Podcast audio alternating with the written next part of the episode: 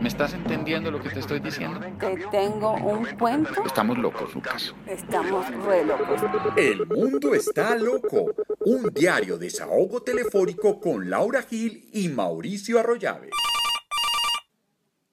Hola, Laura. Hola, Mauro. ¿Cómo, cómo vas? Bien, Laura. Oye, Laura, yo no sé si reírme o si llorar con las ideas geniales que se le ocurren a nuestros prohombres de la patria. No sé qué piensas tú, pero ¿cómo te parece la ideota que se le ocurrió al representante de la Cámara por Bogotá, Eduardo Rodríguez, del Centro Democrático para Más Señas, ¿no? A este señor se le ocurre que para solucionar el problema de los colados en el Transmilenio, lo mejor es que terminen pagando cárcel. No te puedo creer.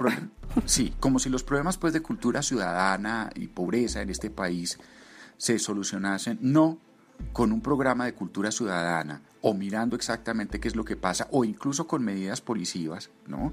Pero de otro tono, de otro tenor. Y no terminando con más gente en los centros penitenciarios que ya están hacinados a reventar más adolescentes en esas universidades del crimen que son las cárceles colombianas. Leo en ese proyecto que quienes sean sorprendidos colándose por primera vez tendrán penas de arresto de 3 a 8 días. Y en caso de volver a ser sorprendidos, un juez los podría mandar a prisión entre 2 y 8 meses. Además habrá multas, o habría pues, para muchos ciudadanos que son simplemente impagables. Mira, 698.454, desde ahí hasta 4 millones como 136 mil pesos. Los mayores infractores son adolescentes, entre los 15 y los 18 años. Laura, ¿te imaginas cómo van a pagar? Esto acompañado de otras cosas más, como sanciones pedagógicas. Es que son 76 artículos, un mamotreto de ley. Además, mira, Laura, según se calcula, en Transmilenio se cuelan más de 200.000 personas al día. ¿Qué quiere hacer ese señor? ¿De verdad piensa meter a todo el mundo a la cárcel? ¿Cuánto piensa él que le va a costar al Estado colombiano guardar 200, o pues un promedio grande de personas, ¿dónde acomodarlos? Laura, esto se llama populismo punitivo, esa práctica que consiste en hacer creer a la gente que aumentando las penas o creando nuevos crímenes se va a solucionar un problema. Eso no sirve, según los abogados que he consultado. Eso solo se hace para hacer creer que se está trabajando por crear un orden social. Así no se solucionan los problemas y más en un posconflicto. Además, este proyecto de ley tiene una marca social, clasista. No sé qué piensas tú, pero a mí eso me parece una locura. Mira, Mauricio, a mí me parece que mejor reír que llorar, porque la historia que te cuento yo sí es para llorar. Entonces mejor ríete con la tuya. sí, me voy a reír entonces.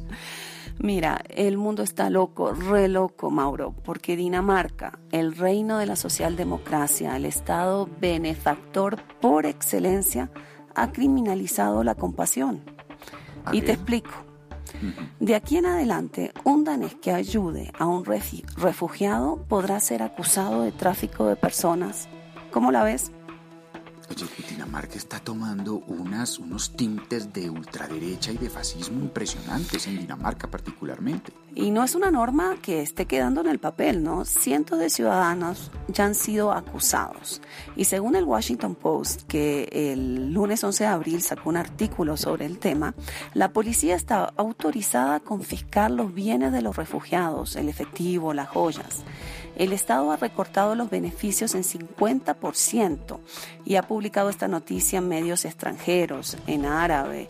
Em, en muchísimos idiomas y ha puesto obstáculos a la reunificación de las familias, con el tiempo de espera aumentando de un año a tres. Ahora, han recibido miles de personas en Dinamarca, pero han sobrereaccionado a la crisis de los refugiados sirios y lo han hecho de la peor forma posible. Ninguno había tomado medidas tan tan drásticas como esto como estas de aquí. Y si esto sigue de esta manera, con los países europeos adoptando políticas draconianas y dejando cada vez más sola a Grecia, que es el primer país receptor, veremos en Europa... O tirándole los refugiados a Turquía. Exactamente. Veremos en Europa la construcción de muros políticos, pero sobre todo empezaremos a ver la construcción de muros físicos. Esos Claro, es que muros no que, tanto se sí. derrumbaron en estos 60 años de una Unión Europea.